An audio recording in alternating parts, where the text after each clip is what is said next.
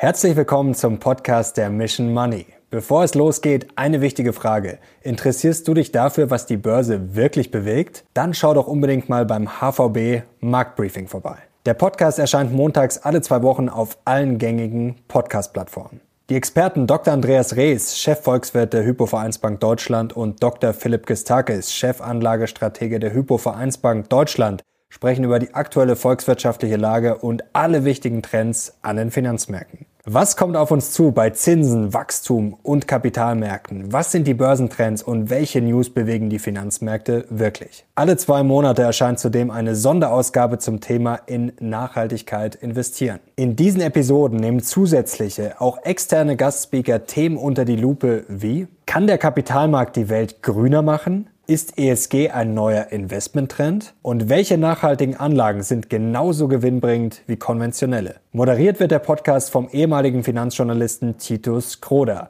Sei auch dabei das HVB Marktbriefing. Überall, wo es Podcasts gibt. Und jetzt viel Spaß mit dem Podcast.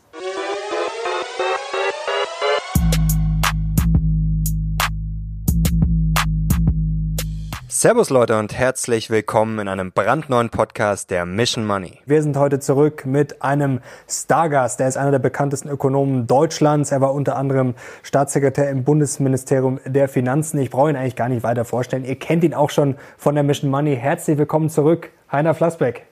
Dankeschön. Sehr schön, dass Sie wieder bei uns sind und jetzt endlich mal wieder, wieder persönlich. Ähm, jetzt müssen wir erstmal ein bisschen härter einsteigen mit dem Thema Inflation.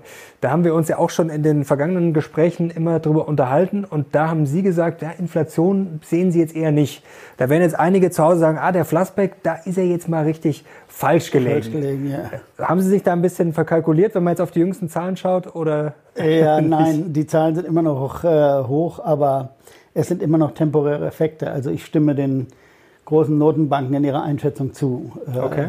Es sind noch temporäre Effekte, was wir sehen. Äh, ich habe es, glaube ich, letztes Mal schon gesagt, sage es nochmal ganz deutlich. Inflation ist dann, wenn die Preise steigen und die Löhne versuchen, diese Preissteigerung einzuholen oder zu überholen. Ne? Mhm. Das war die 70er Jahre. Heute vergleichen ja viele mit den 70er Jahren, sagen Ölpreisschock. Und was passierte dann? Es ist eine völlig andere Situation. In den 70er Jahren hatten wir äh, erstmal Vollbeschäftigung, ne? das weiß ja heute keiner mehr. Mhm. Als ich mein Studium beendet habe, gab es in Deutschland eine Million offene Stellen und 100.000 Arbeitslose. Mhm. 100.000 Heute gibt es drei Millionen mindestens Arbeitslose, je nachdem, wie man rechnet, und 700.000 offene Stellen. Das ist der kleine Unterschied. und das kann man einfach nicht vergleichen. Ne? Und damals gab es dann irrsinnige Lohnsteigerungen in der Tat, 73, 74, auch im öffentlichen Dienst, 10, 11 Prozent. Und dann gab es in Deutschland 7, 8 Prozent Inflation. Davon sind wir unendlich weit entfernt. Und das zeigt auch die ganze Empirie. Über längere Fristen, abgesehen von einem Schock eines Jahres oder zwei Jahren oder so, äh, hängen die Inflationsraten ganz stark an den Lohnstückkosten. Das Verhältnis der Nominallöhne äh, zur Produktivität der Arbeit. Mhm. Und äh, das Gesetz ist nicht ausgehebelt durch nichts. Äh, und die Lohnabschlüsse sind extrem gering. In Deutschland jetzt nach Corona sind sie noch mal geringer geworden. Wir erreichen ja nicht mehr mehr 2% Nominallohnabschlüsse in Deutschland. Und das heißt, wir sind sogar unter, mit dem, nur mit dem Nominalabschluss, unter dem Inflationsziel der EZB. Und in Resteuropa ist es nicht viel anders. Einzige, wo es äh, eine Inflationsbeschleunigung gibt, die mir auch viele Gedanken macht, ist in Osteuropa in einigen Ländern. Okay. Bulgarien und Rumänien, da steigen die Löhne wie verrückt, ohne dass die Produktivität steigt. Das ist ein echtes Problem. Aber ganz kurzer Einwand bei den Löhnen. Also kommt das nicht langsam auf uns zu? Wir haben es ja jetzt schon gesehen. Zum Beispiel viele Jobs können nicht mehr besetzt werden in der Gastronomie. Gerade jetzt nach dem Lockdown in den USA zum Beispiel mit den Lkw-Fahrern in Großbritannien haben wir es gesehen. Also kommt das jetzt nicht langsam, dass die Löhne dann doch massiv steigen äh, werden, weil die Leute sonst einfach die Jobs nicht mehr äh, Naja, da müssen wir aber noch bei den Arbeitslosen irgendwas sehen. Also da müsste ja schon noch was passieren. Wir haben okay. inklusive Kurzarbeiter in Deutschland, ich sage die Zahl nochmal, dreieinhalb Millionen Menschen, Kurzarbeiter auf Vollzeit gerechnet, also dreieinhalb Millionen Menschen, die Vollzeit arbeitslos sind. Und äh, das, was wir heute als Fachkräftemangel haben, ist im Vergleich zu dem, was ich gerade eben genannt habe, Anfang 70er Jahre nichts. Heute denken nämlich Unternehmen, der, der, die Fachkraft steht vor der Tür und ich muss sie reinholen. Wenn keine vor der Tür steht, sagt der Fachkräftemangel. Damals war es so, dass der Unternehmen zehn Leute eingestellt hat und acht davon ausgebildet hat und drei am Ende genommen hat, damit, sie, äh, damit er eine Chance hat, überhaupt eine Fachkraft zu bekommen, aber nach fünf Jahren, nachdem er sie ordentlich ausgebildet hat. Ne? Und, äh, und das ist der Riesenunterschied. Also es ist nicht so, dass wir wirklich Fachkräftemangel haben im Vergleich zu 70er Jahren, wo dieser Lohndruck dann so groß war. Die Gewerkschaften trauen sich ja überhaupt nicht raus. Die Gewerkschaften kommen ja nicht aus ihren Löchern. Ich habe nicht gehört, dass sie jetzt irgendwie riesen Lohnforderungen stellen. Der, der Druck der Arbeitslosigkeit ist immer noch hoch und im Rest Europa ist sogar noch viel höher als in Deutschland. Also von daher passiert da nichts. Es ist aber ganz einfach. Die Notenbanken können auch sofort reagieren. Wenn sie ja sehen, wenn jetzt in Deutschland im nächsten Jahr, sagen wir, Lohnabschlüsse kämen, in der Größenordnung 5, 6 Prozent, würde die EZB sofort reagieren. Und sie könnte auch sofort reagieren. Wer hindert sie denn daran? Äh, und dann könnte sie das auch wieder schnell klein machen, indem sie die Arbeitslosigkeit erhöht. Das ist immer das gleiche Spiel. Jetzt sagt Ihr Kollege Hans-Werner Sinn, aber eigentlich genau das Gegenteil. Er sagt, jetzt kommt der große Schwall, jetzt gibt es die Quittung, die Inflation ist gekommen, um zu bleiben. Und er sagt gerade äh, das Gegenteil, dass man dann eben nicht mehr quasi, wenn die Züge quasi am Boden schlafen und weg sind, dass man die nicht mehr so schnell anziehen kann, sondern dass die Pferde quasi schon dann davongelaufen sind. Wo, wo rechnet der das denn jetzt die, falsch? Die berühmte Ketchup-Flaschentheorie der genau. Inflation. über die ich immer herzhaft lachen muss. Also man schüttelt und dann patsch, plötzlich ist sie da. Nein, das ist völliger, völliger Aber warum ist das Entschuldigung, Unsinn? Herr Sinn, aber es ist völliger Unsinn. Ist, äh, nein, äh, warum? Weil äh, eben die Folgereaktionen kommen ja nicht. Man sagt auch der Herr Weidmann, unser Bundes noch Bundesbankpräsident, sagt, äh, wenn sich jetzt Inflationserwartungen aufbauen. Ja, wenn sich Inflationserwartungen aufbauen, bei wem? Bei den Lohnempfängern, bei den Gewerkschaften, dann müssten die mal was ordentlich fordern. Aber solange die 3% fordern und 2% kriegen, äh, hat sich da nichts aufgebaut. Es baut sich nichts auf, weil die Arbeitslosigkeitsdrohung immer noch so hoch. Wir kommen aus einer Situation, wo ja gerade die Arbeitslosigkeit mal noch mal locker um eine Million gestiegen war. Und da ist nichts mit, äh, und jetzt die Konjunktur schwächt sich schon wieder ab, die ganze Lage ist fragil, auch wegen Corona, alles äh wegen Vorleistungsschwäche und so weiter. Die Weltwirtschaft ist wirklich in einem fragilen Zustand. Die Amerikaner sind übrigens schon viel weiter, da ist die Arbeitslosigkeit viel niedriger. Dort steigen die Löhne ein bisschen, da ist die Situation etwas anders. Da haben wir jetzt so 4, 5 Prozent Lohnsteigerung bei den Stundenlöhnen das ist schon mal ein Schritt in diese Richtung. Aber die haben wirklich Vollbeschäftigung. In Europa ist nichts davon zu sehen, Vollbeschäftigung. Aber reicht es nicht schon, wenn man dieses Narrativ hat? Also man kennt ja den Klassiker, viele Leute, die sind da jetzt ja nicht so volkswirtschaftlich bewandert äh, wie Sie, sondern die kriegen halt mal mit, okay, jetzt steigen die Preise und dann denkt man sich halt, okay, dann kaufe ich mir lieber jetzt noch den Kühlschrank, jetzt noch das Auto, bevor es noch teurer wird. Also wenn so ein Narrativ mal in Schwung kommt, äh, da brauche ich doch gar keine steigenden Löhne, oder? Dann reicht doch wenn das schon, die Leute um Geld genug, Wenn die Leute Geld genug dazu haben, das zu tun und das, das, dann auch tun, wenn ihre Sparquote runterfahren, was wir nicht sehen. Wenn sie jetzt, dann müssen sie ihre Sparquoten deutlich runterfahren, was wir in Deutschland jedenfalls nicht sehen, in Europa auch okay. nicht. Äh, und dann würden wir es auch wieder sehen. Dann würden wir sehen, dass ein Boom kommt. Die Unternehmen würden viel mehr Arbeitskräfte noch brauchen, die Arbeitslosigkeit würde runtergehen und dann ist immer der gleiche Ablauf. Dann würden die Löhne auf breiter Front vielleicht steigen, wenn es so okay. wäre. Aber es ist äh, nichts davon zu sehen. Ganz kurz nochmal zur Erläuterung. Was ist denn da jetzt eigentlich gestiegen? Sie haben vorher gesagt, diese temporären Effekte. Sind das jetzt nur die Energiekosten oder einfach die Lieferketten, die da ein bisschen verrückt spielen? Was ist denn das konkret, was da jetzt so teuer geworden ist? Naja, konkret sind es schon jetzt Rohstoffe vor allem. Rohstoffe sind äh, teurer geworden. Da haben wir eine, eine echte Verknappung, aber auch eine Blase, eine spekulative Blase haben wir da auch im Moment. Mhm. Gerade bei Gas, bei äh, Erdgas. Und äh, wir haben einige andere Bereiche, wo es wirklich Lieferengpässe gibt. Das ist äh, unbestritten so, äh, durch Transportschwierigkeiten und alles Mögliche. Was sich eigentlich zeigt, ich glaube, was sich zeigt jetzt in dieser Krise oder in dieser Inflationsbeschleunigung ist, es ist nicht so einfach, eine Weltwirtschaft einfach mal für drei Monate abzuschalten, mhm. so wie man das letztes Jahr gedacht hat. Wir schalten jetzt einfach mal, oder für sechs Wochen, wir schalten einfach mal die Weltwirtschaft ab und dann schalten wir sie wieder an und dann ist wieder alles so wie vorher war. So einfach ist es offensichtlich nicht. Es ist ein extrem kompliziertes, komplexes Gebilde, das wir da aufgebaut hat, das sich aufgebaut hat über die Jahrzehnte, diese globalisierte Wirtschaft. Und die kann man nicht einfach per Staatsdekret einfach abschalten und hoffen, die läuft genauso nach einer Minute wieder an. Die läuft nicht an. Jetzt ist ja die Frage, wie lange geht das noch weiter? Also jetzt gibt es ja viel Spekulation. Ähm, das Problem ist ja immer mit den Modellen, die sind dann auch nur immer so gut wie die Daten, die ich reingebe. Also vor kurzem hieß es ja noch, äh, ja, erstes Quartal 2022 wird sich das beruhigen mit der Inflation. Jetzt hat sich schon nach hinten verschoben, eher Ende 2022, Anfang 2023. Also auf gut Deutsch äh, wissen Sie es auch nicht oder kann man das irgendwie berechnen? Nein, das kann niemand berechnen, weil niemand die wirklichen Lieferengpässe kennt. Und wir kennen auch nicht das Ausmaß der Spekulation. Ich habe ja sehr viel über Rohstoffspekulation gearbeitet. Es ist ganz schwer, äh, im Einzelnen nachzuvollziehen, äh, wie viel Spekulation jetzt da drin ist. Da ist 100% Spekulation drin. Aber wann die wieder rausgeht, wann die, äh, durch welches Ereignis die Spekulanten sich wieder zurückziehen, das kann niemand vorhersagen. Wir hatten das äh, äh, nach der Finanzkrise oder kurz vor der Finanzkrise 2008, 2009 genauso. Da gab es eine spekulative Welle in den Rohstoffen. Äh, die war, brach kurz zusammen nach der Finanzkrise, baute sich aber wieder auf nochmal zwei Jahre und dann war sie zu Ende plötzlich. Also das sind äh, Dinge, die niemand vorhersagen kann. Und insofern kann es ein Jahr dauern oder zwei Jahre, da würde ich mich jetzt nicht festlegen. Aber solange wir, wie gesagt, bei den Löhnen nichts sehen, ist es temporär. Und das ist entscheidend. Wie sinnvoll ist eigentlich die Berechnung der Inflation? Weil es hängt ja immer davon ab, wie ich, also ich kann mir die ja theoretisch zusammenrechnen, wie ich will. Ähm, naja, also ganz denn? beliebig ist das ja nicht. Die Statistiker haben sich ja da schon viele Gedanken gemacht. Mhm. Ich meine, man muss irgendeinen repräsentativen Warenkorb finden. Der ist natürlich nie richtig in dem Sinne, äh, dass er für alle Leute gilt. Das ist ja immer Durchschnitt. Es gibt nur einen Durchschnitt, gibt nichts anderes. Und äh, gut, da kann man lang drüber streiten. Ich bin absolut dagegen, Vermögenswerte da hineinzunehmen, mhm. weil darum geht's ja nicht bei der Messung. Bei der Messung von Inflation geht's um die Beschleunigung der, des Verlusts von Kaufkraft der Masse der Menschen. Darum geht es. Das passiert jetzt, aber wir, wissen äh, ziemlich sicher, dass es nur temporär ist. Und äh, wir müssen verhindern, dass es äh, Prozesse einsetzen, wo es dauerhaft werden kann. Die sind aber in Europa dadurch blockiert, dass wir so hohe Arbeitslosigkeit haben.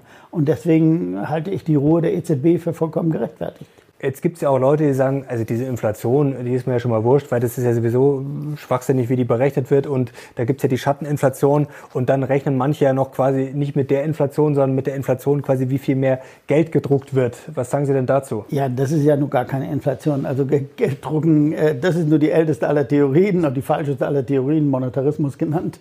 Habe ich, glaube ich, schon mal in einem unserer Gespräche gesagt, äh, dass wenn man mehr Geld druckt, dass dann hinten mehr Preise rauskommen. Das ist also äh, wirklich äh, uralt und falsch. Äh, es ist einfach eine mechanische Rechnung, die nicht zu rechtfertigen ist.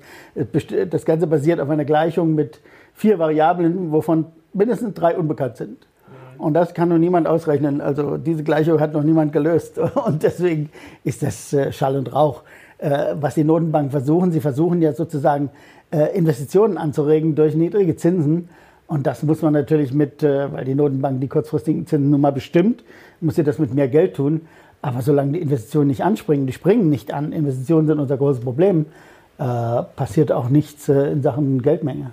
Halten Sie sogar eine Deflation für möglich? Da gibt es ja auch noch Stimmen, zum Beispiel Katie Wood, diese bekannte Fondsmanagerin aus den USA, die sagt jetzt, die ist eigentlich bei Ihnen, also sie sagt, das ist jetzt so ein inflationärer Schock und sie rechnet dann sogar eher mit einer Deflation bald. Das ist natürlich möglich. Wie gesagt, wenn, wenn zum Beispiel diese Rohstoffblase platzt und das Ganze wieder nach unten geht, es kann ja durchaus sein, dass der Barrel Rohöl wieder auf 40 äh, Dollar fällt, dann haben wir die Halbierung äh, der, der Ölrechnung sozusagen für die Menschen. Dann äh, kriegen wir natürlich einen massiven Effekt, wenn die Gaspreise zurückgehen. Auch das ist, wie gesagt, spekulativ sehr stark äh, angeschoben jetzt. Viele Hedgefonds haben richtig Geld verdient in den letzten Monaten mit der Spekulation in Gas. Äh, warum? Weil wir Gas zur Übergangsenergie erklären für unsere Energiewende. Ne? Wenn das nicht alle auf der Welt machen, wenn alle sagen, Gas ist die Übergangsenergie, na, dann brauchen wir nicht lange rechnen, um zu überlegen, wo geht denn der Gaspreis hin? dann geht er nach oben. Und darauf spekulieren die Jungs jetzt zu Recht. Äh, und deswegen muss man immer vorsichtig sein mit dem, was man, wo man sich so festlegt in Sachen Energiewende. Aber kommen wir vielleicht ja noch später. Energiewende dazu. kommen wir gleich dazu. Ausführlich wollen wir natürlich auch über die Ampel und Deutschland äh, sprechen, über Politik. Da haben Sie auch eine steile These zur Energie. Das will ich jetzt aber noch nicht vorwegnehmen. Bleiben wir noch ganz kurz äh, bei Inflation, Zinsen, um das abzuschließen. Ähm, die FED wird ja wahrscheinlich in der 2022 die Zinsen anheben. Man rechnet jetzt ja. mit zwei bis jetzt sogar drei Zinsschritten. Glauben Sie auch, dass das einfach so planmäßig passieren wird? Da gehe ich davon aus. Also wenn, äh, ich habe ja schon gesagt, in Amerika ist die Situation ein bisschen anders. Die sind viel näher an Vollbeschäftigung. Die Löhne beginnen zu steigen. Wir hatten im Oktober wirklich ein, um mal eine Zahl zu sagen, wir hatten im Oktober Stundenlohnwachstum in den USA, in dem Beschäftigungsbericht kann man nachlesen, von 4,9 Prozent. Das ist schon ganz ordentlich. In Europa, ich vergleiche mal mit Europa, weil es geht ja um Europa, es geht nicht nur um Deutschland. In Europa hatten wir im zweiten Quartal noch, wofür wir Zahlen haben, im zweiten Quartal dieses Jahres hatten wir noch 0% nominale Steigerung der Löhne. Also das ist der Riesenunterschied und deswegen wird das in den USA passieren. Davon gehe ich fest aus. Äh, und äh, ich halte es auch für richtig, das dann zu tun, ab einem bestimmten Zeitpunkt dort äh, ein bisschen Sand ins Getriebe zu streuen. Jetzt gehen wir mal davon aus, die USA machen das, die EZB macht es jetzt nicht, wenn es jetzt nicht komplett eskaliert.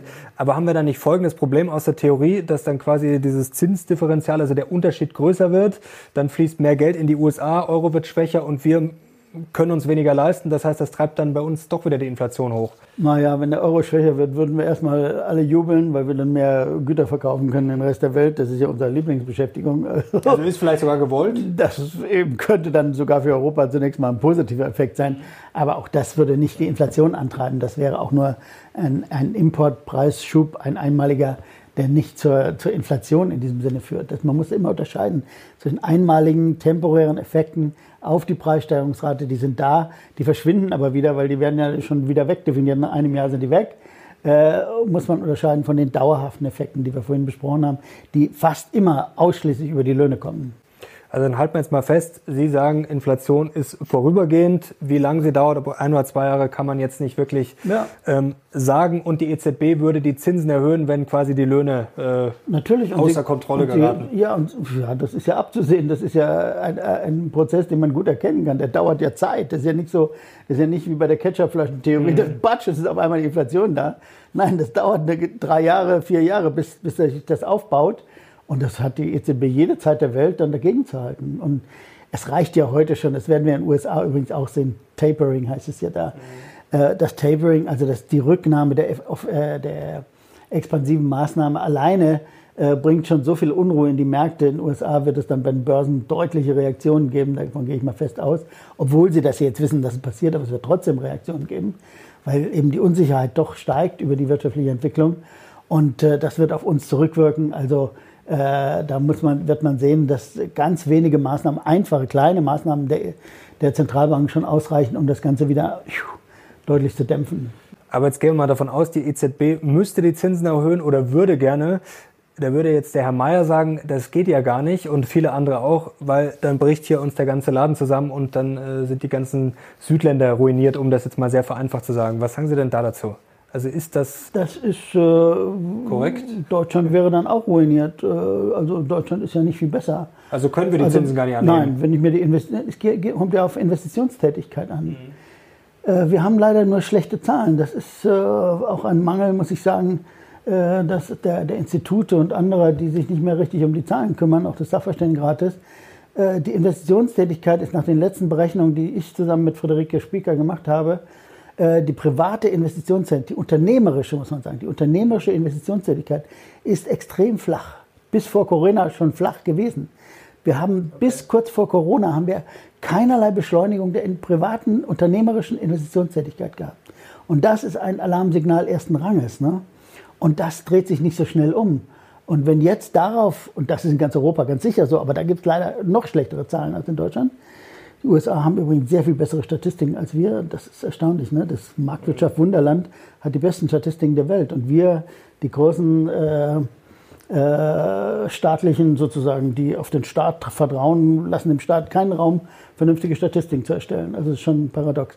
Aber das nur beiseite gesagt. Aber äh, in Europa ist es noch viel schlechter mit der Investitionstätigkeit. Wenn jetzt die EZB daraufhin die Zinsen erhöht, ja, was soll denn da noch passieren?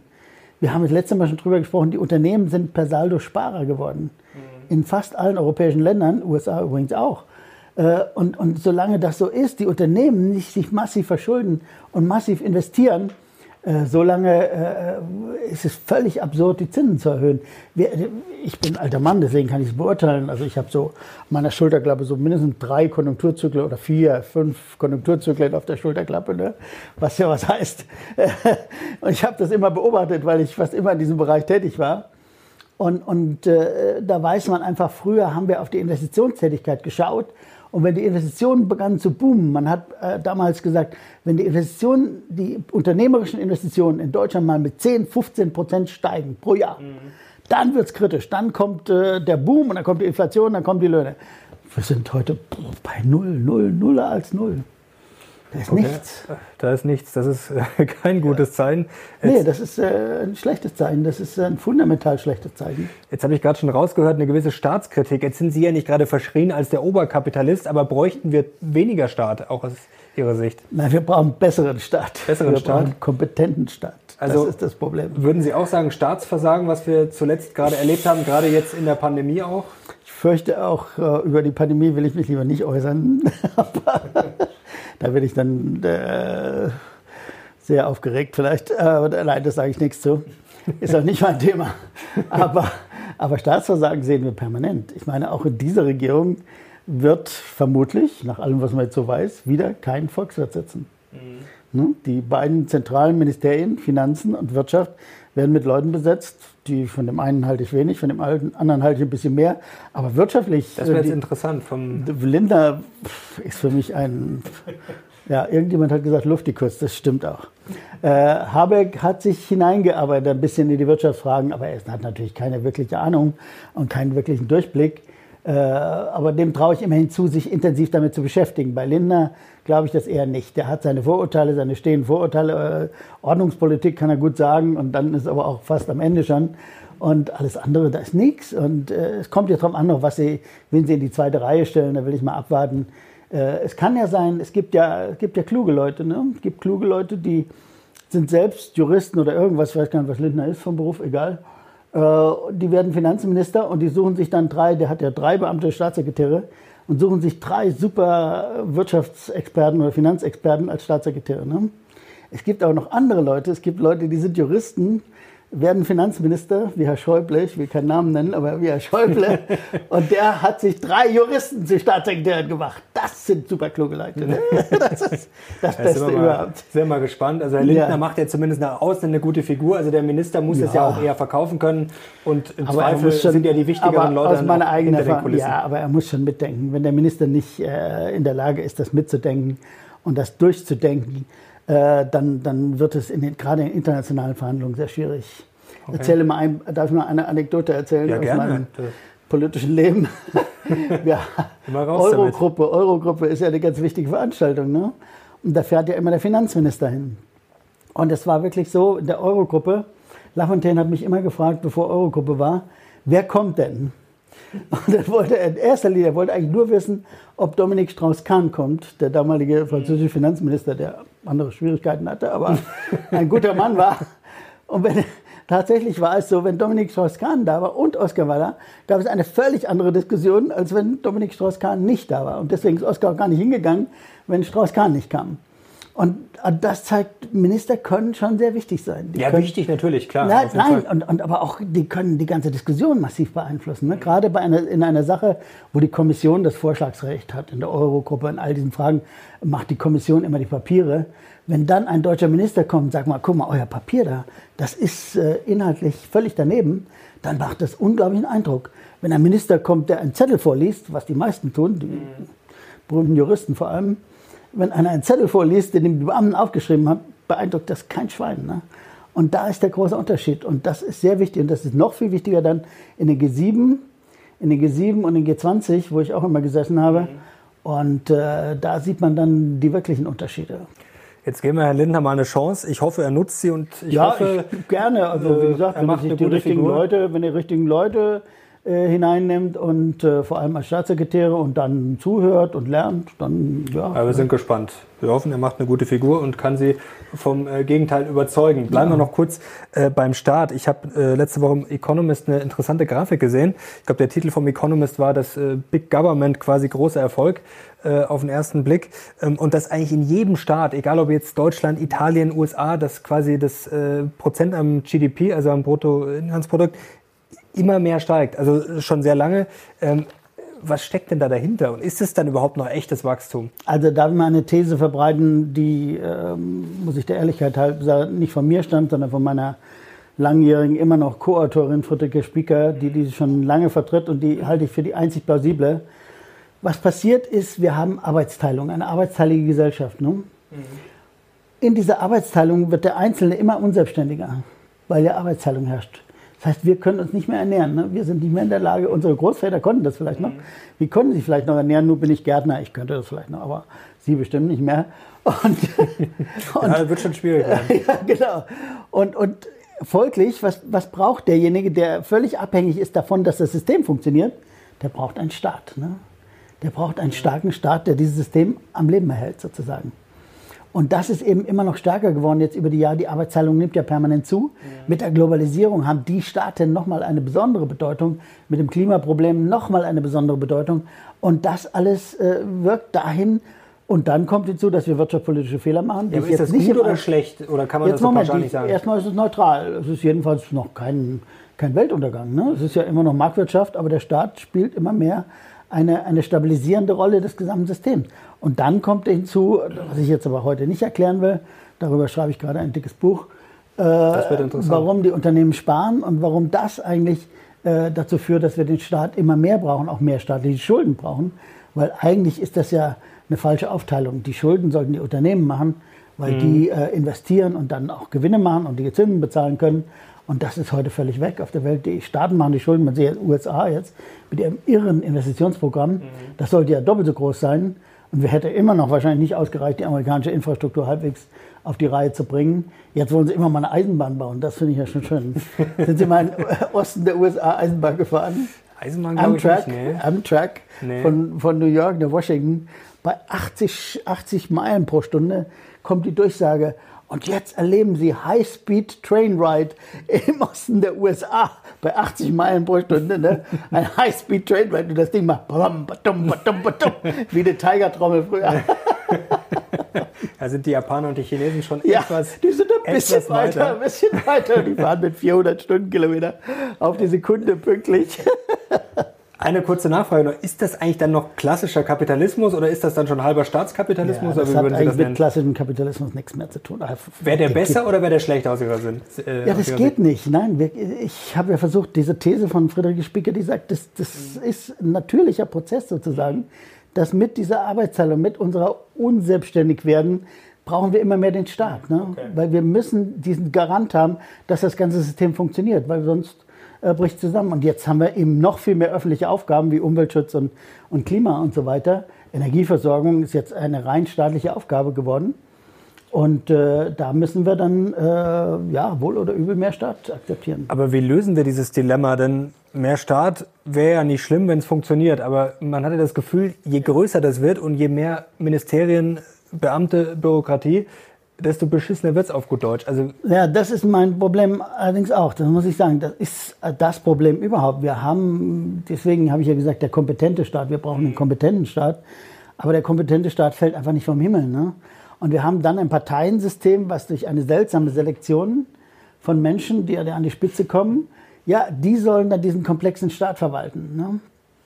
Das Seltsame das, Selektion, da war, war, die früher ja, besser oder ja, die, anders? Ja, anders, anders. Die Selektion ist ja, ist ja nicht so, dass man den besten Mann findet, der den Staat verwalten kann, sondern den besten Mann, der die Intrigen in der Partei durchsteht und irgendwie den, den Kopf noch über Wasser hält, weil alle anderen schon untergegangen sind. Das ist ja keine Qualifikation, im Staat zu leiten. Ne? ja, das ist so. Das und, ist äh, dran, ja. und, und früher war das insofern anders, weil es ja, ja, als ich noch jung war, nach dem Krieg, das klingt so nach dem Krieg. ja, das weiß ich auch nur von mir und sagen. So alt bin ich auch nicht. Aber da gab es noch Leute, die kamen eben von außen in diesen Staat hinein. Ja, die waren keine Politiker, die waren keine geborenen Politiker, keine Berufspolitiker, und die, die hatten erstmal was Richtiges gelernt und waren, sind dann in die Politik eingestiegen und haben diesen Politikprozess ungeheuer bereichert, glaube ich. Mhm. Auch in den 60er, 70er Jahren, als die SPD dran kam, die hat ein paar Leute von außen geholt, die wirklich den Politikprozess ungeheuer bereichert haben. Die wurden dann schnell auch wieder ausgeschützt, weil die waren so unangenehm für die, für die Profipolitiker. Aber heute haben wir nur noch Profipolitiker und das ist das Problem. Also wenn jemand mit 25 im Bundestag geht, habe ich ein Problem, muss ich sagen. Mhm. Weil da hat er nichts zu suchen. Wie, wie kann der mich vertreten? Das ist unmöglich. Also fühlen Sie sich von äh, einem Kevin Kühnert nicht so gut Nein, vertreten? überhaupt nicht. überhaupt nicht. Nee. Ähm, jetzt hat man ja immer noch die Illusion vom alten Griechenland, wo quasi die klügsten Leute da saßen und das genau. geregelt haben, mal ganz vereinfacht. Oder beim ähm, Chinesen, die Mandarine. Ja, kriegen wir Mandarinenherrschaft war eine, eine sehr erfolgreiche Periode. Kriegen wir sowas immer hin? Eher nicht nee, wahrscheinlich. Nee, eher nicht. Aber, aber wir müssen aufpassen, dass wir nicht ins Gegenteil abrutschen. Ne? Ich sehe heute ganz ernsthaft die Gefahr, dass wenn wir die Probleme nicht lösen können, wenn wir sie nicht äh, effizient lösen können, dass wir immer mehr in, in so faschistoide äh, Bereiche abrutschen. So Trump war so ein erster, Bolsonaro ist so einer. Mhm. Äh, so Bereiche, wo die Leute dann sagen, ach, ganze Wissenschaft und so kannst du alles vergessen, rational ist sowieso nichts. Wir entscheiden einfach per Bauchgefühl und Punkt aus. Und dann gibt es keine freie Presse mehr, und dann brauchst du keine Wissenschaft mehr. Das brauchst du alles nicht, weil der Führer äh, sagt, wo es längst geht, egal ob es in den Untergang geht oder nicht. Und da ist so ein bisschen, da ist heute äh, ein wirkliches Problem. Diese Clowns, die überall sozusagen an die Macht kommen, sind kein gutes Zeichen. Ne? Ist zwar lustig, aber ist kein gutes Zeichen. Sondern ist eher das Zeichen, dass das System irgendwo da an Grenzen gerät. Und es gibt inzwischen ja viele Clowns. Ne? Jetzt wollen wir hoffen, dass die neue Regierung bei uns nicht aus Clowns besteht. Aber wie sehen Sie das? Also die Ampel, jetzt ist der Koalitionsvertrag gerade trocken geworden, gerade fertig geworden. Wie schätzen Sie das ein? Vielleicht mal ganz kurz Ihr, einfach mal Ihr Gefühl. Sind Sie eher optimistisch? Also, Sind Sie schon wieder bedient, den, bevor es losgeht? Ich habe diesen Koalitionsvertrag, hat mir jemand geschickt, ich habe reingeguckt, habe natürlich da hingeguckt, wo es mich interessiert, Finanzen, und da steht nichts, gar nichts. Also doch bedient schon. Und das ist zu wenig. nix ist zu wenig. Okay. Ja, meine, man muss sich nicht, äh, man äh, muss ja nicht acht Wochen verhandeln, um nichts rauszubringen. Also das zeigt, da gibt es massive. Aber um äh, die ganzen Posten zu verteilen. Ja, die Posten zu verteilen ist das Allerwichtigste gewesen. Das ist auch ein ganz schlechtes Zeichen. Aber egal. Äh, nein, aber da steht nichts. Und da sind die entscheidenden Weichen zu stellen, ne? für, für Deutschland und für Europa vor allem. Wir vergessen immer Europa. Deutschland, wir haben irgendwie das Gefühl, mit diesem Europa haben wir eigentlich gar nicht so viel zu tun. Mhm. Wir sind entscheidend für Europa. Europa muss jetzt entschieden werden, wie das mit den 60 Prozent Schulden weitergeht, mit dem Stabilitäts- und Wachstumspakt. Das muss jetzt entschieden werden. Alle warten darauf. Die Franzosen drängen darauf, dass da etwas geändert wird. Da muss doch eine Regierung, wenn sie neu antritt, Farbe bekennen. Da muss sie sagen, wir gehen in die Richtung oder in die andere. Da steht nichts. Da steht bla bla bla zu Europa, da steht bla bla bla zu Finanzen. Und das finde ich extrem enttäuschend. Und das zeigt mir, da es ja doch Leute gibt, die da Meinungen zu haben, dass sie das alles beiseite gelegt haben. Sie wollten sich mit Gewalt einigen. Wenn man sich nicht einigen kann, dann, dann finde ich, dann müsste man das der Öffentlichkeit auch mitteilen, dass da noch erheblicher Klärungsbedarf besteht und sagt, wir wollen uns aber zusammenraufen. Das kann man ja alles machen. Da könnte man ja auch mal die Positionen beschreiben. Mhm. Das wäre doch interessant für uns, für, für jeden, mal zu sagen, da steht die Position gegen die. Der Habeck hat neulich in der Talkshow was sehr Kluges gesagt. Der hat diesen einen Satz gesagt, der wirklich ganz entscheidend ist. Der hat gesagt, es können nicht alle sparen. Das ist ein super Satz, der ist vollkommen richtig. Den hat Linda noch nie gesagt, den wird er wahrscheinlich in seinem Leben nie sagen. Aber darüber hätten sie streiten müssen. Ne? Mhm. Darüber hätten sie streiten müssen. Das ist aber eine wissenschaftliche Frage. Darüber hätten sich Leute, müssen sich jetzt Leute dazu holen oder hätten sie vorher schon Leute dazu nehmen können, die ihnen den Satz erklären. Und ich behaupte mal, Habeck hat den von mir, sage ich mal so, aber weiß ich nicht. Bisschen Understatement muss auch aber sein. Aber jedenfalls, jedenfalls habe ich den mehr gesagt als irgendein anderer Mensch in Deutschland. Das stimmt, das stimmt. Das, den haben sie bei uns auch mal gesagt. Insofern, ja. also gut, nehme ich das mal für mich in Anspruch, einfach ohne es zu wissen. Äh, aber, aber darüber muss man streiten. Das, aber haben Sie sich nicht schon ein bisschen geeinigt? Denn es hieß ja vor der Wahl immer, da hat die FDP ja klar gesagt, auch Herr Lindner, nach dem Motto, ja, bei, bei, uns wird eisern gespart, sonst kommt das gar nicht in Frage. Also man hat sich jetzt schon ein bisschen aufeinander zubewegt. Gibt es denn irgendwas, was Sie positiv überrascht hat? Ich habe mir aufgeschrieben, was hat Sie geärgert? Das haben wir jetzt schon geklärt. Ja. Gibt es denn irgendwas, wo Sie sagen, okay, das macht mich ein bisschen optimistisch? Also den Mindestlohn finde ich gut. Das äh, kann ich gleich gerne nochmal erklären. Äh, okay. Da sind ja jetzt viele wieder, bestimmter Sinn auch ganz kritisch. Nein, nein, das ist der, ein richtiger Schritt in die Richtung. Das hätten wir lange machen können. Äh, der Mindestlohn, ich habe immer gesagt, der Mindestlohn sollte das, die Hälfte des Durchschnittslohns sein. Das ist so mhm. ungefähr 12, 13 Euro. Das ist völlig in Ordnung. Da gibt es überhaupt kein Problem, wenn man das macht. Was äh, macht das besser, dass die Leute einfach mehr Geld Die Leute geben das Geld ja wieder aus. Die Unternehmen verlieren das Geld ja gar nicht, was immer nicht begriffen wird. Ne? Mhm. Wenn die Unternehmen den Leuten 12 Euro geben statt 10, kriegen sie das alles wieder zurück. Denn die Leute geben, haben ja 100% Konsumquote, die sparen ja nichts.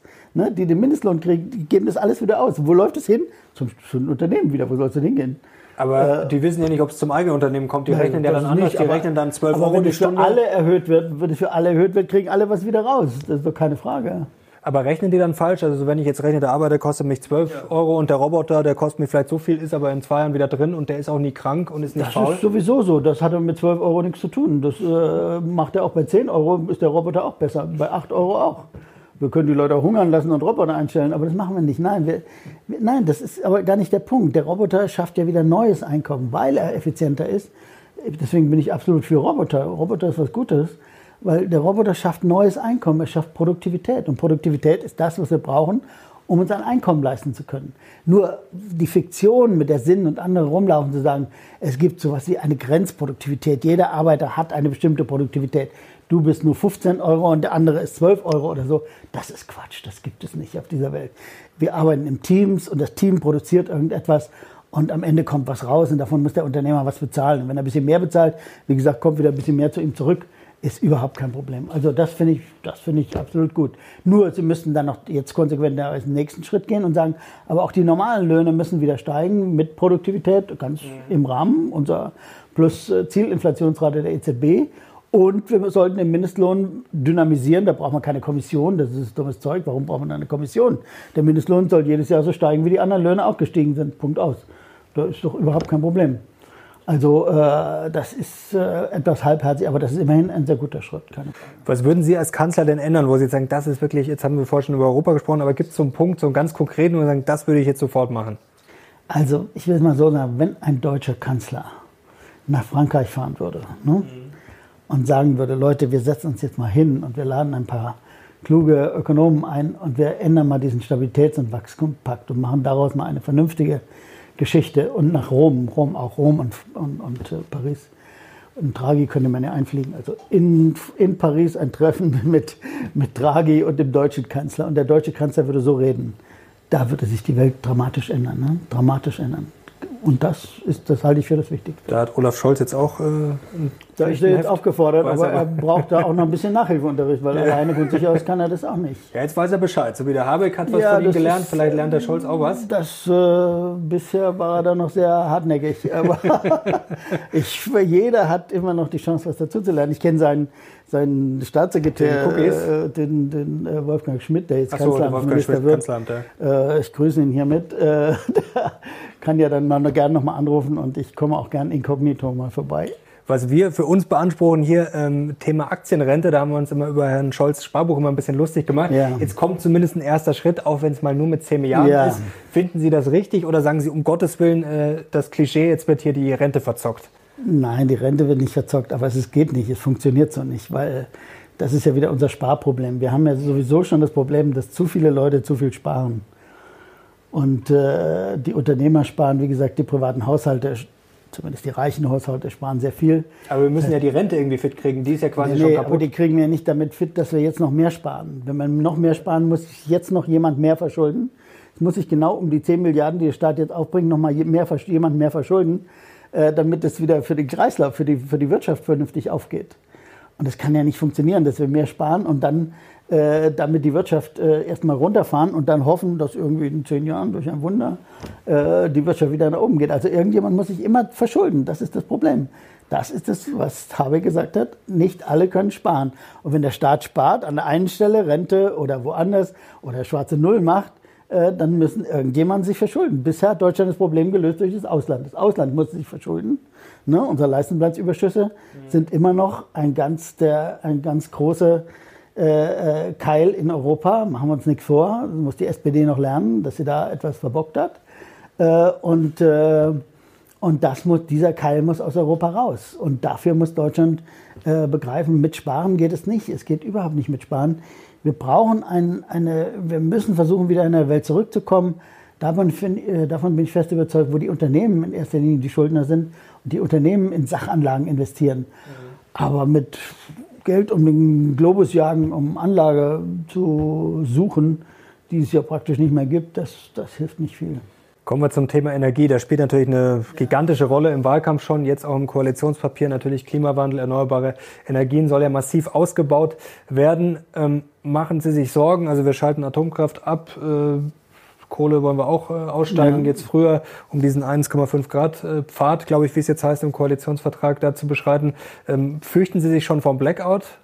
Ja, da habe ich wirklich große Sorgen. Das muss ich echt sagen. Der, der Scholz hat vor ein paar Tagen so ein Gespräch mit so einem Aktivisten gehabt. Ich weiß nicht, ob Sie es gesehen haben, ging durch die Medien. Äh, Scholz im Gespräch mit zwei Klimaaktivisten. Also gesehen habe ich es jetzt nicht, aber. Ja, ja, aber ja. Er, war, er war unendlich hilflos dabei. Und der Aktivist hat immer gesagt, ja, immer nur zwei Grad, drei Grad, vier Grad, fünf Grad, dann ist die Welt, verbrennt die Welt und so. Äh, das kann man ja machen. Aber Scholz hat nicht verstanden, ihm zu erklären, dass diese Umstellung unendlich schwierig ist. Mhm. Und dann hat Scholz was gesagt, was ich, was ich für sehr naiv halte. Er hat gesagt, wir machen es jetzt einfach mal vor Deutschland macht jetzt mal vor, wie es geht. Und dann guckt die Welt auf Deutschland, mal wieder, ne? Mhm. deutschen Wesen soll die Welt genesen, äh, guckt die Welt auf Deutschland und wir verkaufen es denen dann die Lösung. Das ist fundamental falsch. Deutschland hat jetzt 20 Jahre Energiewende, 20 Jahre Energiewende. Und das Ergebnis ist bis jetzt katastrophal. Ne? Warum ist das Ergebnis katastrophal? Da sind sich eigentlich auch alle einig, kann ja, man sagen, aber, oder fast aber, alle. Aber warum? Weil wir eine extrem volatile äh, Energiequelle äh, installiert haben mit unendlich viel Geld. Mhm. Und jetzt wollen wir die stabilen Energiequellen abschalten. Und das wird nicht funktionieren. Jeder Mensch auf der Welt weiß das. Wir haben, um das Beispiel zu sagen, wir haben letzte Woche, letzte Woche, Deutschland braucht jeden Tag 70 Gigawatt Strom. Letzte Woche war Dunkelflaute, heißt das. Ne? Da war kein Wind und keine Sonne. Da haben die erneuerbaren Energien 3 Gigawatt geliefert. Von 70. Von 70. So, und was war der Rest? Alles konventionell. Kohle, äh, Gas und, und Öl. Und äh, Nuklear, was wir noch haben. So. Und wenn wir das alles abschalten wollen, wo sollen die diese, diese 70 Gigawatt herkommen? Ja, was passiert dann? Geht dann das Licht aus? Müssen wir dann, ja, dann in Zukunft die, ja ohne dann Lampen, dann sitzen aus. wir im Dunkeln? Dann Gut, dann ist ein schönes Hörspiel. Und, dann, und, das ist unvorstellbar. Äh, drei Tage Blackout in einer äh, hochkomplexen äh, Wirtschaft wie Deutschland oder irgendwo auf der Welt ist eine absolute Katastrophe. Ne? Okay. Ja, aber das wäre dann Dauer-Blackout. Das wäre nicht nur ja, nein, zwei wir, Stunden. wir können das nicht so machen. Es wird nicht so kommen. Warum? Weil äh, am Ende wird immer die Bundesnetzagentur eingreifen und sagen, ihr habt jetzt das Atomkraftwerk zwar äh, offiziell äh, geschlossen, aber es muss weiterlaufen, weil sonst bricht das System zusammen. Ne? Das System ist ja fragil und das System äh, kann nicht beliebig, äh, viel, äh, beliebige Volatilität vertragen. Und das System, wir brauchen ja jede Minute diese 70 Gigawatt. Mhm. Ne? Ja. Und wenn drei Tage Dunkelflaute ist, und die ist manchmal in ganz Europa, dann können wir auch nicht importieren, außer aus Frankreich mit seinem Nuklear. Ne? Mhm. Aber die haben auch nicht so viel, die können keine 70 Gigawatt liefern, das ist vollkommen unmöglich. Die können vielleicht fünf liefern oder zehn und dann ist es vorbei. So, und, da, und dafür gibt es auch jetzt keinen Speicher noch. Es gibt keine, es gibt keine Gaskraftwerke, die man bauen will, weil die schnell anlaufen, die müsste man dann hochfahren. Da braucht man aber auch unendlich viele. Ich weiß nicht, wie, wie wir haben vielleicht 500 Megawatt oder sowas, da braucht man äh, 200 Stück. Äh, die müssen ja auch erstmal gebaut werden ne? und Genehmigungsverfahren und pipapo. Äh, da habe ich wirklich ganz große Bedenken. Also Atomausstieg aus Ihrer Sicht sehr dumm. Ich glaube, es wird auf Dauer auf der Welt nicht ohne Atom gehen. Mhm. Ich glaube, es hätte eine Chance gegeben. sagen wir mal so. Wenn man wirklich global denkt, es gäbe vielleicht immer noch eine Chance, hätte aber vor 20 Jahren eine Chance gegeben, wenn man gesagt hätte, es gab ja mal Desertec, das war so eine Idee, da in, in der Sahara zu bauen. Ja. Wenn man das konsequent durchgezogen hätte, hätte man wahrscheinlich für Europa in der Sahara genügend Strom, weil die haben Wind und Sonne in unglaublichen Mengen. Nicht wir hier mit unserem bisschen Gefutzelt. Was ist eigentlich aus diesen ganzen Projekten ist geworden? Alles ist tot, komplett ist alles tot? tot? Ja, vor allem sind sie politisch tot. Natürlich, weil man wieder in Abhängigkeit gekommen wäre. Das war, glaube ich, der Hauptgrund, dass man gesagt hat, dann ist man wieder von diesen Ländern abhängig. Aber es geht nicht anders. Man kann nicht äh, in unseren Breiten, man muss ja nur rausgucken heute, äh, da kann man nicht einfach sich auf Wind und, und äh, Sonne verlassen. Das geht so nicht. Es gibt technisch bisher keine Lösung, die das überzeugend gezeigt hat. Ich äh, habe mich da jetzt einige Jahre mit beschäftigt und ich sehe nicht, wie es gehen sollte. Okay, also ist das wahrscheinlich das größte Problem für die neue Regierung, oder? Das halte ich für das absolut größte Problem. Und wenn man jetzt mit Gewalt da in alle möglichen, überall noch äh, Windräder hinbaut, ich meine, die Windräder werden ja auch nicht effizienter, sondern wir sind ja weniger effizient. Die effizienten Standorte haben wir ja schon besetzt. Aber selbst auf dem Meer, man muss sich das anschauen, an der Agora Energiewende, sage ich nur, kann man im Internet anschauen, mhm. kann man sehen, wo der Strom herkommt. Vom Meer kommt schon seit Wochen nichts. Also Offshore, Windanlagen ist ganz flach, da ist fast nichts. Puh, kann man sagen, wer weiß, woher, woher kommt, weiß ich auch nicht. Wetter oder was es immer ist. Aber es ist jedenfalls eine Tatsache. Und das müsste man auch diskutieren in Deutschland. Und das wird auch nicht diskutiert. Und das wird auch im, im Koalitionsvertrag nicht diskutiert. Man sagt einfach jetzt Erneuerbare ausbauen. Aber wie gesagt, wenn kein Wind und keine Sonne ist, kann ich tausende äh, neue Anlagen da stehen haben. Das hilft ja nichts. Die laufen ja nicht. Das bringt nichts. Ne? Das ist äh, da der falsche Ansatz. Sondern man muss sagen, wie kann ich eine Kombination hinkriegen von stabilen äh, Kraftwerken, die grundlastfähig sind, sagt man, die Energieleute sagen, grundlastfähig sind, also die einen dauerhaften Strom liefern. Äh, wie kann ich das intelligent kombinieren mit Erneuerbaren? Aber nicht die Erneuerbaren alleine, das wird nicht funktionieren. Wie wird das eigentlich weitergehen? Und dann, wie gesagt, ja. wird man, wird man äh, um äh, nukleare Energie, mag man lieben oder nicht, darum geht es gar nicht, äh, wird man nicht drum herum kommen. Und man muss einfach nochmal aufarbeiten, war es richtig, nach Fukushima einfach auszusteigen? Ich glaube, es war ein Fehler, weil Fukushima war viele, viele Besonderheiten. Ich habe gerade letzte Woche noch mal mit einem japanischen Freund diskutiert, der auch sagt, wir wissen inzwischen, was in Fukushima schiefgelaufen ist. Ist einiges schiefgelaufen, aber es war kein Grund, äh, sozusagen auf der ganzen Welt oder in Deutschland dann zu sagen, nein, jetzt ist äh, Nuklear am Ende. Wie wird denn das eigentlich weitergehen mit dem ganzen Öl-Benzin-Thema? Jetzt war ja die letzten Wochen, äh, Monate schon, wird das heiß diskutiert. Das haben Sie ja genauer untersucht. Ähm, vielleicht mal eine kurze Zusammenfassung. Wo stehen wir denn da? Also Ölpreis, Benzinpreis. Ähm, ist das wirklich so teuer? Und vor allem, was ist da jetzt die Prognose? Wie geht es da weiter? Also zunächst mal ist es nicht teuer. Was wir heute haben, äh, wir haben eine kleine, äh, auf meiner neuen Internetseite, darf ich mal Werbung machen, relevante ja, Ökonomik. wir gerne. Relevante Ökonomik heißt die, da kann man das nachsehen und die Schaubilder anschauen, hat Friederike Spieker gemacht. Äh, da haben wir mal nachgerechnet, äh, der, Liter, der Liter Benzin ist heute billiger als jemals zuvor seit den 50er Jahren, gemessen in unserem Einkommen. Also wir haben gerechnet, wie viele Minuten muss ich arbeiten für einen Liter Benzin. Und da muss man heute vier Minuten arbeiten. Mhm. Äh, und äh, in den 60er Jahren musste man noch 16, 16 Minuten arbeiten und in den 50er Jahren sogar noch mehr, über 30. So, also es ist immer billiger geworden. Und es war in den letzten Jahren, hat sich da kaum was verändert. Es ist immer noch extrem billig. Insofern äh, gibt es eigentlich keinen Grund, darüber zu klagen. Was jetzt ein Ausreißer war, ist der Gaspreis. Wie gesagt, da ist viel Spekulation, glaube ich, drin. Und da muss man auch nochmal grundlegend drüber nachdenken, wenn man Gas aus Russland haben will, äh, dann muss man es auch nehmen und dann muss man äh, vernünftige Verträge machen und darf nicht so rumeiern, wie wir das jetzt da tun. Aber das ist ein anderes Thema. Grundsätzlich, aber wenn ich, wenn ich Klimawende will auf der Welt, dann muss man, dann muss man dafür sorgen, dass Kohl, äh, Kohl Öle und Öl und Gas in der Erde bleiben. Mhm. Zwar, und zwar immer mehr. Und zwar in einem langsamen Prozess. Nicht von heute auf morgen geht das natürlich sowieso nicht. Ich muss ja mit den Produzenten reden. Man muss mit den Produzenten äh, eine Übereinkunft abschließen, sagen wir in 30 Jahren, wir fahren das jetzt langsam runter, sodass in 30 Jahren dann die fossile Energie ausläuft oder so. Oder in 50, ich weiß es nicht. Aus, ist ein Prozess, den man aushandelt. Also internationale Lösung. Äh, man braucht eine internationale Lösung, aber die muss an, an, der, an der Verfügbarkeit dieses Rohstoffs aufhängen. Man kann nicht der Welt verordnen. Das ist jetzt in Glasgow wieder extrem naiv gewesen. Man kann nicht Entwicklungsländern verordnen und sagen, wir haben jetzt super billiges Öl, zwar da, oder Kohle, alles super billig, aber darauf verzichten wir jetzt mal. Und wir bauen jetzt mal Windanlagen. Die Deutschen haben uns gezeigt, wie gut das geht. Und wir bauen mal Windanlagen und schauen mal, was in 20 Jahren ist. Das kriegt kein Politiker dieser Welt hin und schon gar nicht in einem Entwicklungsland. Man muss das ja verkaufen, man muss das ja, äh, wir wollen ja die Demokratie erhalten.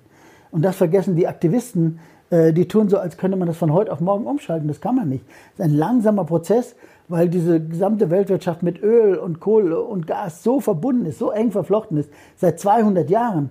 Das kriegt man nicht entflochten über Nacht sozusagen und man sagt einfach hoch, übermorgen äh, sind wir auf dem, auf dem äh, 1,5 Grad äh, äh, Ziel oder so. Das ist, das ist quasi unmöglich. Und deswegen kommt immer wieder diese Enttäuschung. Und da vermisse ich, dass die Politiker das erklären. Das hat Scholz auch nicht erklären können, seinem Aktivisten, mit dem er da diskutiert hat. Wir müssen es in einem demokratischen Prozess machen und wir müssen es einen Prozess machen, wo die Masse der Menschen noch dahinter steht. Und wenn ich plötzlich 10, 15 Millionen Arbeitslose habe, steht die Masse der Menschen nicht mehr dahinter. Ne? Und das, das ist, das ist die, die Kunst der Politiker. Und das wird die schwierigste Aufgabe überhaupt. Aber es geht nur international. Es geht nicht, wenn jetzt jedes Land ein bisschen vor sich hin futzelt und da irgendwas macht und noch ein paar Windräder gebaut werden oder so. Das wird nicht funktionieren. Das Zeug muss in der Erde bleiben, aber perspektivisch in einem langen Prozess. Und dann werden die Preise steigen. Dann müssen die Preise real, also auch gemessen an unserer Kaufkraft, steigen. Man ist, äh, wir reden seit 40 Jahren über, über Klimaprobleme äh, und wir zahlen heute äh, weniger für unser Öl, als wir Anfang der 70er Jahre vor den Ölpreisexplosionen bezahlt haben. Man, das ist doch lächerlich. Und solange das Zeug so billig ist, wird natürlich auch alles rund um die Welt transportiert, wie verrückt. Und, äh, aber man beklagt sich immer über Einzelaspekte, aber es geht nicht um den Einzelaspekt. Ne? Wenn ich heute sehe, jetzt habe ich äh, letzte Woche, da habe ich irgendwo einen Bericht gesehen, jetzt, äh, ob man nicht Bananen in Bayern anbauen könnte. Kann man machen, aber man kann auch noch was Verrückteres sich ausdenken, vielleicht, also Bananen in Bayern anzubauen. Ja, da haben sie einen gezeigt, der hat ein Treibhaus mit allen möglichen tropischen Früchten. Aber warum? Weil man sagt, ja, das wäre dann ökologisch doch sehr viel günstiger als in Entwicklungsländern. Wir dürfen nicht vergessen, die Entwicklungsländer wollen auch überleben. Die müssen überleben. Wenn wir die nicht mitziehen, wird das alles nichts werden. Und wir müssen auch aufhören, immer nur an die Entwicklungsländer zu denken, als unsere Märkte sozusagen. Da, wie können wir noch was hinliefern? Wie können wir jetzt vielleicht noch die Energiewende denen verkaufen oder so? Nein, die müssen, müssen eigenständig was aufbauen und die müssen eigenständig überleben. Und dazu müssen wir ihnen die Chance geben. Und solange Öl und Kohle und alles so billig ist, werden wir das Zeug um die Welt transportieren. Und das ist auch völlig in Ordnung. weil der Preis regelt das schon. Aber der Preis muss rauf, da bin ich absolut dafür. Aber solange der Preis niedrig ist, zu sagen, jetzt bauen wir, bauen wir in Bayern Bananen an, das ist wirklich bekloppt. Entschuldigung, aber das ist wirklich, das ist wirklich ein sehr schönes Beispiel. Ähm, jetzt würde ich gerne ganz kurz mal zu Deutschland, Europa kommen. Da sind mittlerweile sehr viele sehr negativ. Auch Andreas Beck, der eigentlich immer sehr rational und auch eher positiv ist und war in den letzten äh, ja, Jahren, kann man sagen, ist jetzt auch ein bisschen, äh, ja, macht sich Sorgen, Sorgen um Europa, um Deutschland. Ähm, wie schlecht oder gut stehen wir denn wirklich da? Deutschland in Europa jetzt? Ja, weltweit. Also Deutschland und quasi Europa, Europa steht, im äh, weltweiten Europa Vergleich. steht weltweit schlecht da, ja. Okay, das ist schon mal nicht das, gut. Wir haben in den letzten zehn Jahren, das kann man ganz wieder leicht festmachen, wir haben in den letzten zehn Jahren nach der globalen Finanzkrise, also vor mhm. Corona noch, Corona lassen wir jetzt mal raus, vor Corona noch äh, massiv äh, wirtschaftspolitische Fehler gemacht mit unserer Sparpolitik, mit den deutschen Leistungsbilanzüberschüssen. Dadurch ist der Rest Europas ist überhaupt nicht in die Pötte gekommen. Ne? Frankreich und Italien waren äh, in einer unheimlich schlechten Lage schon vor Corona. Sie haben sich jetzt nach Corona, die haben tiefe, extrem tiefe Einbrüche gehabt. Jetzt wächst Italien mit 6 Prozent, was nichts heißt. Nachdem sie um 10 Prozent eingebrochen sind, ist 6 Prozent ja nicht viel. Äh, aber sie berappeln sich jetzt ein bisschen. Aber wir brauchen ein neues wirtschaftspolitisches Konzept. Und das, ist, das muss in die Richtung gehen, die ich vorhin gesagt habe. Entweder wir kriegen die Unternehmen dazu, bei Nullzinsen sich zu verschulden und zu investieren, oder aber der Staat muss stärker ran. Mhm. Das ist die einfache Wahl, die wir haben. Und die muss man ernsthaft diskutieren. Und die kann man nicht von vornherein abblocken mit aller Lindler-Sprüche oder Schäuble-Sprüche, schwarze Null und Stabilität und Solidität und so. Das ist alles Quatsch. Das hat mit der Wirklichkeit nichts zu tun. Ne? Welche Region? Mal, ja, lassen wir mal das Beispiel Italien sagen. Ja. Italien sagt jeder, die sind ja so ganz schlimm. Warum hat Italien heute eine wesentlich höhere Staatsverschuldung als die anderen Länder? Das kann man empirisch ganz genau nachvollziehen. Italien hat in den 80er Jahren, als die Zinsen weltweit so hoch gingen, mhm. haben die italienischen Sparer wie verrückt gespart. Die hatten plötzlich eine Sparquote der italienischen Haushalte von 30 Prozent. Das hat noch nie ein, ein, ein, ein Land vorher gehabt. So, was, was macht man, wenn plötzlich die privaten Haushalte dreimal so viel sparen wie vorher? Da bricht die Wirtschaft zusammen. Da muss der Staat da rein. Muss der Staat ran, ja. Da muss der Staat rein. Und da ist der Staat reingegangen und seitdem sind die in, äh, in Italien die Staatsschulden sehr viel höher. Das ist der einzige zentrale Grund. Und da machen wir uns da mit Korruption und der Italiener, der Böse und so. Ja, alles, das stimmt. Die Staatsschulden in Italien sind ja zuletzt nicht mehr wirklich Quatsch. stark angestiegen. Die sind, die sind seit 30 Jahren nicht mehr mhm. gestiegen. Die sind damals massiv gestiegen, weil es gar nicht anders ging. Könnten wir auch nicht anders machen. Äh, und seit der Zeit äh, haben die Italiener sogar, also die haben äh, diesen Primärsaldo, also ohne Zinszahlung, der war dauernd positiv. Das heißt, die haben dauernd Überschüsse gehabt. Und, und wir haben da ein völliges Fehlurteil. Mhm. Und die, daran müssen wir arbeiten. Wenn wir das nicht tun in Europa und nicht begreifen, dass diese Währungsunion nun mal uns alle zusammenschweißt, dann wird es nichts werden. Aber ich sehe diese europäische Diskussion in Deutschland Sie läuft einfach nicht. Es wird immer national geguckt. Welche Region macht es denn gut? Wieder mal die USA oder gibt es eine andere Region, wo Sie sagen, das, das äh, ist super, die machen alles richtig? Also die USA machen es, sind einfach viel pragmatischer als wir. Die USA machen es richtiger. Ich sage auch nicht, dass die alles richtig machen, aber, aber sie sind pragmatischer als wir in vieler Hinsicht. Und sie haben, äh, wie gesagt, auch Trump hat äh, volle Pulle mit, dem, mit dem Staat äh, die, die Wirtschaft angeregt, sodass sie an Vollbeschäftigung angekommen sind. Und das ist immer noch ein zentrales Ziel. Wir müssen Vollbeschäftigung wenigstens massiv anstreben und vielleicht auch erreichen, damit sich die Verhältnisse wieder normalisieren, damit wir normale Löhne haben, damit die Leute positive Einkommenserwartungen haben und, und die Unternehmen wieder investieren. Ne? Das, ist, das ist die Aufgabe, die wir haben. Und die wird dann noch überlagert von dem Klimaproblem. Also es ist eine unglaublich komplexe Aufgabe, die da vor uns steht. Und dafür braucht man einfach, ich sage es nochmal, kompetente Leute oder die Leute müssen sich wirklich kompetent beraten lassen. Ähm, was ist denn aus Ihrer Sicht mit der Demografie? Ähm, das sagen ja viele um Gottes Willen, gerade auch in Deutschland. Ähm, wie gefährlich wird denn das für uns, gerade auch im internationalen Wettbewerb dann mit anderen Regionen, wo die Demografie auf den ersten Blick schon günstiger ist? Ja, also Demografie habe ich kein, kein großes Problem mit. Äh, wir, wir rechnen alles pro Kopf um und äh, dann, dann schauen wir mal. Man, wenn ein Volk äh, schrumpft, müsste man angesichts der Umweltprobleme äh, ja sagen, ach, guck mal, die Glücklichen, ne? die Chinesen schrumpfen auch, die Chinesen schrumpfen dramatisch. Und äh, wenn wir ein bisschen schrumpfen, da geht die Welt überhaupt nicht von unter. Und wie gesagt, die, die Rentenprobleme können wir nicht damit lösen. Mit dem Ansparen können wir es nicht lösen. Und die Demografieprobleme können wir nur damit lösen, dass wir Vollbeschäftigung erreichen, weil dann mehr Leute arbeiten und dann mehr Leute einbezahlen. Äh, anders ist es nicht zu lösen. Und dann, wenn es dann sein sollte, dass wir bei der Rente vielleicht mal ein paar Jahre ein bisschen mehr bezahlen, also statt 20 Prozent, sage ich mal, Arbeitgeber und Arbeitnehmer insgesamt 22 Prozent, da geht die Welt nicht unter. Aber das hat steht im Koalitionsvertrag auch schon wieder drin, darf nie über 20 Prozent steigen, was auch ein Blödsinn ist. Ne? Warum soll es nicht äh, auf 22 Prozent steigen oder 23 oder irgendwas? Äh, gibt es auch keinen Grund für. Also da gibt es so Dogmen, wir haben so Dogmen eingeredet in Deutschland, äh, wo, wir, wo wir einfach, äh, ja, ja, irgendwie an der Welt vorbeileben. Wie sieht es denn wirtschaftlich, jetzt kommen wir langsam mal äh, gegen Ende des Interviews, ähm, aber habe noch ein paar Themen. Äh, wirtschaftlich, wo stehen wir jetzt eigentlich gerade? Jetzt wurde ja, also letztes Jahr war eine kürzeste Rezession aller Zeiten. Äh, jetzt haben alle vom Boom gesprochen, der ist jetzt doch nicht so bombastisch. Ähm, wo stehen wir denn gerade? Sie haben vorher von den Zyklen äh, gesprochen auf Ihrer Schulter. Wo stehen wir gerade? Ja, das ist äh, extrem schwierig. Ja? Auch das müssten wir übrigens mehr diskutieren und ernsthafter diskutieren. Äh, wir stehen, die Situation ist extrem fragil. Ne? Jetzt mit der neuen Corona-Beschleunigung äh, ist wieder größere Unsicherheit da. Äh, wir haben weltweit tatsächlich einige Probleme und die, die Automobilfirmen haben ganz sicher Probleme, Lieferprobleme. Mhm.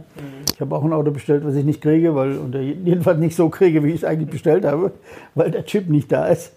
Aber ich sage jetzt nicht von welcher Marke. Wäre zu peinlich. die Supermarke in Deutschland und kann ihr Auto nicht liefern. Man kann mein Auto nicht liefern. Mercedes. Ja, mal schauen, wann es kommt. Also ja, gibt schon, gibt's schon eine grobe Einschätzung. Soll vor Weihnachten kommen. Das ja gut, das wäre ja okay. Weihnachtsgeschenk, aber ist noch nicht sicher. Nächste Woche erfahre ich mehr. Aber wie bewegen wir uns da jetzt weiter? Es ist irgendwie schwierig momentan, auch vielleicht für die Politiker, für die Notenbanker. Ja, es ist alles schwierig. Natürlich ist es schwierig. Wir, wir, wissen, wir, wir müssen aber, die, das Grundprinzip ist, das Grundprinzip ist relativ einfach und man muss sich immer auf solche einfachen Grundprinzipien zurückziehen, wenn die Welt kompliziert wird. Heuristik quasi. Ja, das Grundprinzip ist, wenn die Menschen vernünftig Geld verdienen und äh, dieses Geld auch vernünftig wieder ausgeben, das müssen wir beeinflussen in Richtung Klima, dass sie vernünftig ausgeben, dann äh, liegen wir auf der richtigen Linie. Der, das große Problem in Europa ist jetzt wieder, ich habe es schon mal vorhin angedeutet, dass, wir, dass der Corona-Schock durchgewirkt hat auf die, auf die Löhne, was eigentlich unberechtigt ist. Warum sollte jetzt plötzlich wegen Corona die Löhne nicht mehr steigen? Klar hat es Arbeitslosigkeit gegeben, aber wir wissen ja alle, die war ja keine lohnbedingte Arbeitslosigkeit, die da entstanden ist, sondern Corona-bedingte Arbeitslosigkeit. Also warum sollten die Löhne äh, einen Schlag auf die, äh, auf die Mütze kriegen? Und genau das ist passiert. Die Arbeitnehmer haben wieder einen Schlag auf die Mütze gekriegt. Und, äh, und, und die Löhne, ich habe vorhin schon gesagt, die Zahl im zweiten Quartal, ich war absolut schockiert, sind die Nominallöhne in ganz Europa, in der EWU, mhm. äh, Währungsunion, äh, nicht gestiegen, null. Und das ist zu wenig. Das ist einfach zu wenig. Wir brauchen stabile Einkommenserwartungen und das geht in Amerika eben äh, besser, weil, sie, weil der Staat mutiger und massiver eingreift, um die Wirtschaft wieder ins Laufen Aber geht das überhaupt? Jetzt wissen wir ja von vielen Restaurants und Co., die zusperren mussten, die knapp am, an der Pleite sind. Ich meine, die ja, können ja. dann ja wahrscheinlich nicht erstmal die Löhne erhöhen. Nein, die kriegen, ja, die Löhne, nein, die Löhne müssen unabhängig von dieser Situation erhöht werden. Dann muss man ihnen eben mehr, äh, in der Situation musste man ihnen dann eben bessere staatliche Hilfe geben. Da haben wir auch viel, viel hin und her gemacht und äh, also ich habe einen Freund, der ein Restaurant besitzt, der ist, äh, könnte schreckliche Geschichten kann erzählen. Ja, da gibt es ja viele diese Hilfen. Ja, ja, genau, ja. Und, und viele sind ja nicht angekommen nicht oder sehr spät. Genau, ja. und, dann, und dann wurde es hinterher wieder weggekürzt und alles Mögliche. Also da, da muss man, äh, hätte man viel konsistenter und klarer von Anfang an sagen müssen, wir übernehmen den Großteil der Kosten der Unternehmen für zwei, drei Monate und solange das läuft und dann, äh, und dann sehen wir weiter. Ne? Aber äh, da ging, das ging wild hin und her und mit irrsinnigen Formularen. Also äh, äh, die Steuerberater sind verrückt geworden und so. Und das, das war wieder ein, eine deutsche super Bürokratieleistung. Ja, und deswegen ist aber die Verunsicherung so groß. Und deswegen äh, hoffe ich, dass wir, äh, dass wir in das nächste Jahr, sage ich mal, hineingehen und äh, beginnen, diese Unver Verunsicherung abzubauen. Und das muss der Staat auch tun, indem er sagt, indem der Staat zusagt, jetzt nicht über Schulden hier und da und Ausgabenkürzungen hier und, und das ist ja das, was ich jetzt befürchte, dass wieder große Kürzungsorgien gemacht werden, die, die nur Verunsicherung bringen, aber am Ende nichts, nichts für, für unsere wirtschaftliche Lage. Denn äh, wie gesagt, ich kann es nur noch mal wiederholen, wenn wir die Unternehmen nicht dazu kriegen, viel mehr zu investieren, wenn wir keinen Investitionsboom haben, dann muss der Staat ran. Da geht überhaupt kein Weg für das ist einfach logisch, weil es gibt niemand anders. Dann äh, kann diese Rolle kann niemand anders spielen. Äh, da muss der Staat ran und dann muss er sein äh, Geld intelligent ausgeben, möglichst. Äh, der Staat kann es auch nicht auf Dauer tun. Ich bin auch nicht äh, der Meinung von vielen MMT-Lern, also Modern Monetary Theory, äh, dass der Staat jetzt immer und für immer alles Geld nur und raus und drauf und beliebig viel. Das macht auch keinen Sinn. Der Staat muss die Wirtschaft stabilisieren und er muss sich auch wieder mal zurückziehen können, dann, wenn die Privatwirtschaft läuft, weil der Staat, wenn der Staat am Ende nur noch äh, die Leute einstellt, um die, die, Parks zu fegen, das ist ja ist vollkommen sinnlos. Wir müssen ja Produktivität haben und Produktivität bekommen wir nur äh, darüber, dass wir vernünftige Lohnentwicklung haben und über die Lohnentwicklung vernünftige Nachfrageentwicklung und über diese Nachfrageentwicklung vernünftige unternehmerische Investitionen. Ich bin absolut für unternehmerische Investitionen weil der Staat kann es ja nicht alles leisten. Aber jetzt stehen wir wieder kurz vorm nächsten Lockdown, schon mit einem Fuß drin. Ähm, wer weiß, was nächste Woche schon wieder ist. Wir haben das Interview jetzt am Freitag aufgezeichnet und dann äh, kommt es wahrscheinlich am Montag. Äh, wir wissen nicht, was da das Wochenende passiert. Jetzt gibt schon eine neue Variante aus äh, Südafrika, die wieder Bauchschmerzen bereitet, die auf den ersten Blick bedrohlicher ist sogar als Delta, ist jetzt sehr vorläufig, aber macht jetzt nicht gerade den besten Eindruck. Es werden auch noch weitere Mutationen kommen. Wie kommen wir denn aus diesem Teufelskreis raus? Dann hat man wieder Lockdown, dann verschiebt sich äh, die Lieferkette wieder, dann kommt ihr Mercedes vielleicht doch äh, vielleicht erst 2023, äh, wenn das immer so weitergeht. Das Wie kommen wir denn aus diesem Teufelskreis raus? Naja, die, also die Pandemie wird schon vorübergehen. Äh, das ist jetzt nochmal eine große Friktion in Deutschland.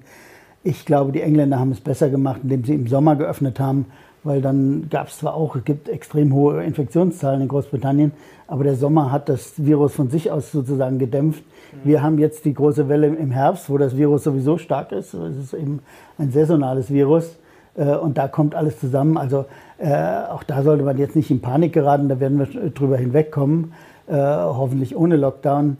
aber wir müssen dann, Impfung ist absolut notwendig, glaube ich. Also ohne Impfung äh, geht es nicht so schnell weg. Äh, wird es auch weggehen, aber dann dauert es viel länger, bis die Immunisierung durch die ganze Bevölkerung ist. Dauert es eben wesentlich länger und mit wesentlich größeren Belastungen. Insofern ist Impfung äh, schon sehr wichtig. Äh, und äh, ich glaube, da wird sich aber in den nächsten Wochen auch was tun. Die Leute sehen jetzt, äh, die Sache ist noch nicht ausgestanden. Viele haben im Sommer gedacht, naja, musste jetzt nicht impfen, ist sowieso vorbei. Aber jetzt sehen Sie, es ist noch nicht ausgestanden. Also da wird noch was passieren. Und äh, dann denke ich doch, dass wir zum nächsten Sommer hin äh, diese, diese Lage nicht mehr so äh, stark Also kommt der Boom dann doch noch mit Verzögerung? Der Boom eben nicht, weil der Boom, für den Boom fehlen die Einkommen. Okay, ne? also das, der, der aber das könnte ist, ja kommen. Vielleicht. Ja, dann, ja, dann müsste, aber da. Glauben Sie aber nicht dran. Ja, nee, das sehe ich im Moment noch nicht, weil da die Arbeitslosigkeit noch dagegen steht. Mhm. Vor allem in ganz Europa äh, sehe ich das noch nicht. Und da müsste Deutschland vorangehen. Und da müsste man auch mutig vorangehen, nicht nur mit dem Mindestlohn, sondern sagen, insgesamt brauchen wir eine Normalisierung der Lohnentwicklung. Jetzt hätte ich abschließend noch eine äh, Frage, die habe ich mir notiert, was mich interessieren würde. Äh, haben Sie einen spannenden Buchtipp, gerade vielleicht äh, wirtschaftsmäßig, wo Sie sagen, das sollten die Leute mal lesen, vielleicht auch Herr Lindner, Herr Habeck, Fällt Ihnen da spontan was ein? Ein richtig gutes Wirtschaftsbuch. Außer meinen eigenen. Außer, außer Ihren natürlich, ja. Die können Sie natürlich auch empfehlen. Ich schreibe gerade als das fundamentale Buch, kommt dann aber erst okay, im nächsten wann wird das Jahr. fertig? Naja, im nächsten Jahr noch nicht. Übernächstes Jahr wahrscheinlich. Oh, das wird ja ein richtiges Standardwerk. Ja, ja, das wird ein Standardwerk, genau. Dann das werde ich halt immer nur noch empfehlen. ja, sehr gut. Da können wir natürlich gerne ja, drüber sprechen, aber dauert noch. Äh, ob es jetzt ein Buch gibt, weiß ich nicht so genau. Aber äh, ich finde, es ist wichtig für alle Menschen, sich breit zu informieren und, und sich selbst Gedanken zu machen. Ich sage meinen Studenten immer, die fragen auch immer nach Literatur. Ich sage immer, ihr müsst denken, informiert euch breit, aber denkt selbst nach, denkt drüber nach. Hat das Sinn gemacht, was der gesagt hat oder was, was ein anderer sagt und so. Ich habe jetzt, wie gesagt, ein neues Internetangebot nochmal, um ganz konsistent meine Position aufzuschreiben. Man kann sich das anlesen, man muss das ja nicht übernehmen, mhm. aber man, man sollte sich damit auseinandersetzen. Und äh, insofern bin ich, bin ich äh, schon der Meinung, äh, Lesen ist ungeheuer wichtig, aber Denken ist noch viel wichtiger. Das ist ein schönes Schlusswort, Herr Flassbeck. Das hat wie immer großen Spaß gemacht. Und Gerne. wir drücken alle die Daumen, dass der Benzer noch, der Mercedes noch vor Weihnachten kommt.